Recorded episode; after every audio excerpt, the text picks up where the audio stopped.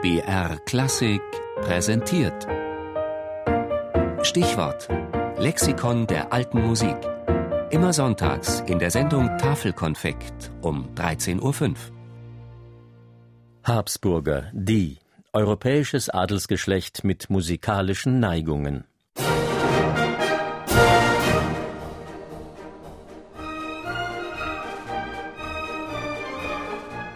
Habsburg hoch. So heißt dieser Marsch von Johann Strauss, komponiert für Kaiser Franz Josef 1882 zum 600. Jubiläum der Habsburger Dynastie. Die musikalische Eloge zitiert drei kaiserliche Melodien, darunter die von Prinz Eugen dem edlen Ritter.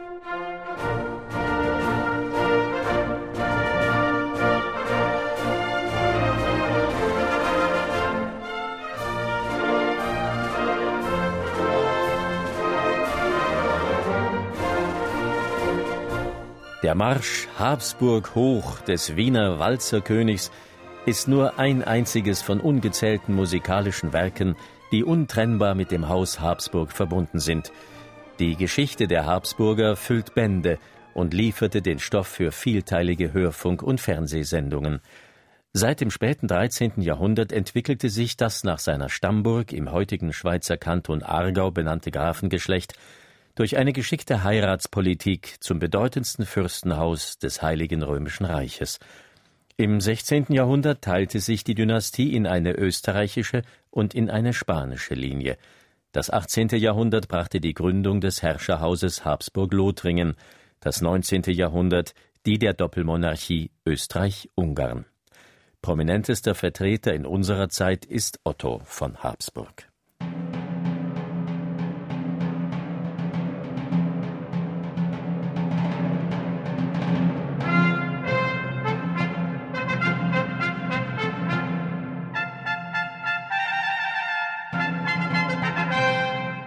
Die vielbeschworene Musikliebe, die Musikbeflissenheit der Habsburger, sie mag aus der relativen Nähe ihres Stammsitzes zu Italien, zum Land der Musik, resultieren. Im Hochbarock gab es jedenfalls vier komponierende Habsburger Kaiser, Ferdinand III., seinen Sohn Leopold I.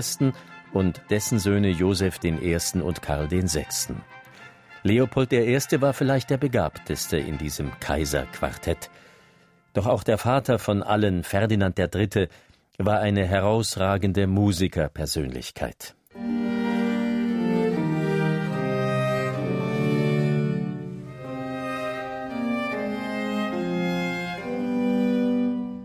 Ferdinand III. war nicht nur ein Komponist, sondern auch ein großer Förderer der Komponisten seiner Zeit. Dementsprechend war er ein beliebter Widmungsträger.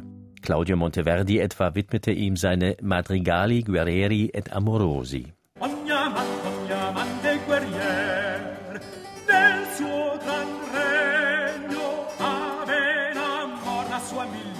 Die Habsburger als Förderer, Gönner, Mäzene von Komponisten. Fast von allem Anfang an bildete dies eine Konstante in der Geschichte dieser Dynastie mit musikalischen Neigungen. Monteverdi ist nur ein großer Name unter der langen Liste der Geförderten. Auch Josef Haydn gehört dazu, der sich mit seiner Hymne Gott erhalte Franz den Kaiser dafür bedankte.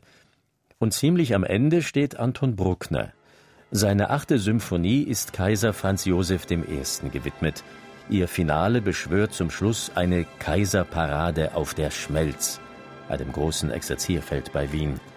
Es ist nichts anderes als die musikalische Apotheose der beispiellosen Prachtentfaltung, die das Haus Habsburg zu seinen glorreichsten Zeiten gekennzeichnet hat.